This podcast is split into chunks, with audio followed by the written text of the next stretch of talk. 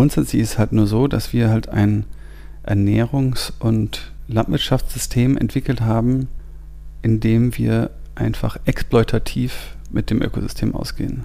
Das ist im Grunde genommen horizontal, Monokultur, eine Ernte im Jahr. Wenn das unsere Vorstellung von Landnutzung und die Produktion von Nahrung ist, wird uns die Natur immer bekämpfen, denn eine Monokultur ist unnatürlich. Das würde so nie in der Natur stattfinden.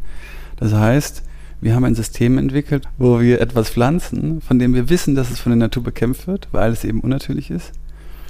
Und dann kommt eine Krankheit und dann kommen irgendwelche Insekten und dann fahren wir darüber mit teuren, synthetisch hergestellten Mitteln, um dem wiederum sozusagen zu bekämpfen.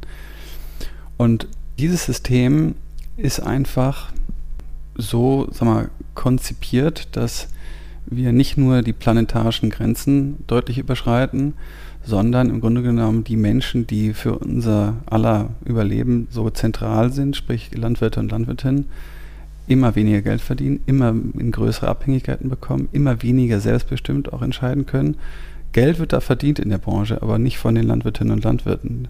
Und das ist natürlich insbesondere im Zusammenhang mit den planetarischen Grenzen, mit den ganzen Problemen, die wir haben, was Klimaveränderung, Biodiversitätsverlust, Artenvielfaltsverlust etc. angeht, ein Zustand, den wir so weiter nicht einfach uns gar nicht mehr leisten können.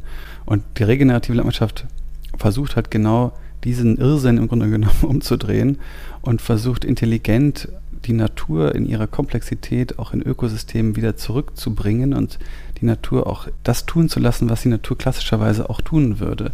Eben durch das Integrieren von Bäumen in eine Bewirtschaftung, durch das Integrieren auch von Tieren in die Bewirtschaftung, um dieses ganze, die Kreisläufe zu schließen aber auch eben Pflanzengesellschaften zusammenzubringen, eben keine Monokulturen, gleichzeitig auch den Boden zu schützen, also immer wieder zu schauen, dass der Boden eben begrünt ist, dass man aber gleich wieder in ein intelligentes System eingebunden hat.